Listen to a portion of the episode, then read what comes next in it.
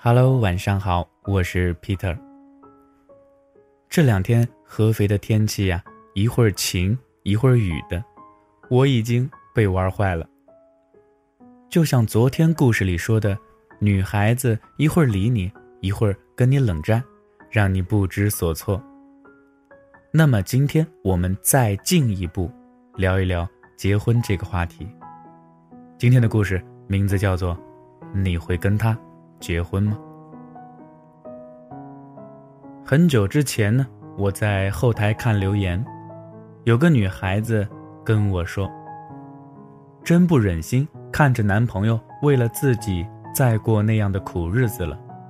我现在想着是不是分手更好一点。”我问她：“为什么不接受一个愿意为了你让自己受委屈的男生？”她说。因为我怕他对我太好了，而我却给不了他什么。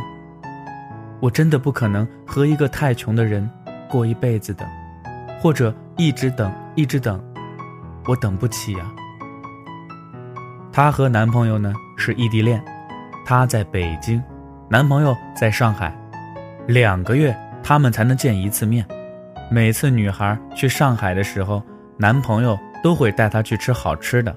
西餐、韩国料理、日本料理、泰国料理，或者各色各样的菜都会带他去吃。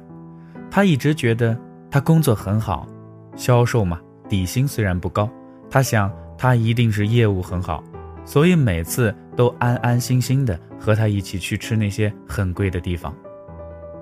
后来呢，有一次女孩去上海出差了，没有提前和男孩打招呼。就去了他的公司，那时候差不多是下班的点儿了，可他的同事告诉女孩，他去楼下面那个快餐店兼职做服务员去了，他就跑去偷偷站在店门口，看着男孩穿着餐厅的围裙给别人端茶倒水，也是那个时候他才知道，原来为了请他吃一顿大餐，男孩要吃一个月的泡面。女孩说。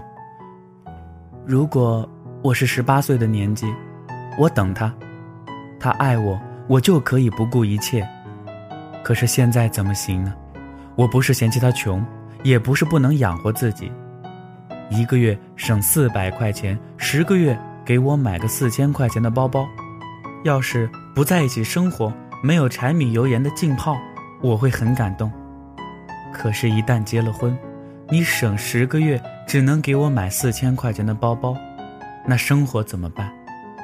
如果这就是你给的幸福，那么这样的幸福真的太沉重了，我不敢接。我不知道该怎么回答他，因为我是个男生啊。如果我喜欢一个女孩，我是愿意为她吃一个月泡面，然后带她去吃一顿西餐的，或者说吃十个月泡面。给他买一个四千块钱的包包，可是，这是幸福吗？我不知道怎么回答。其实，就算你请他吃了西餐，或者买了四千块钱的包包，你一样是没有能力给他幸福的。这是个事实啊。后来，我和一个女性朋友吃饭，我用这个问题问她：如果是他。他会怎么选？他想了一会儿，告诉我说：“恋爱可以谈，但结婚绝对不行。”我问他：“为什么呢？”他说：“我真的忍受不了吃一个月泡面就为了带我吃一顿西餐的人，或者说省十个月就为了给我买一个四千块钱包包的家伙。”就和你的那个粉丝说的一样，如果。这是在学生时代，大家都没有钱，大家都要把更多的时间放在学习上，也不知道怎么挣钱。你能一切为了我，我感动，我爱你。可是当我们工作了，你的心里就不能只想着我了。我们会有家庭，我们还会有小孩，我们还有彼此的父母亲人。你吃了一个月泡面，请我吃一顿西餐，你攒了十个月给我买一个包包，我能感动吗？我敢吃那顿西餐吗？我敢用那个包包吗？谈恋爱的时候没有家庭，只有彼此，那么没有关系，因为我还有时间等你。毕竟我也只需要对自己负责。但是如果是要结了婚，我绝对不会和这样的人结婚，因为没有女人能够接受不敢生病、不敢去吃大餐、不敢逛商场的日子。我说：“你可以吃大餐，可以逛商场啊，他有的都会给你的。”朋友呵呵的看着我笑了一下，说道：“我敢吗？生活的柴米油盐、生老病死，还有两个家庭的社会责任，都可以不要了吗？”我有些羞恼的和朋友说：“也许你今后还是会怀念那个吃一个月泡面只为了请你吃一顿西餐的人哦。”朋友说：“是的，我会一直怀念，但也从不会后悔离开他。”我说：“你可真是很现实啊。”朋友继续说道：“其实呢，我也是可以吃苦的，苦日子我也不是不敢过，只是结婚了，两个人会有很多很多社会角色要承担，是孩子的爸妈，要给孩子幸福，要钱；父母老了要抚养，生病了要去医院也要钱。我自己是可以坐你的单车，也可以和你三餐青菜吃路边摊。”可是我不想我的孩子低人一等啊，也不想我的父母生病了不敢告诉我们，怕给我们添加压力。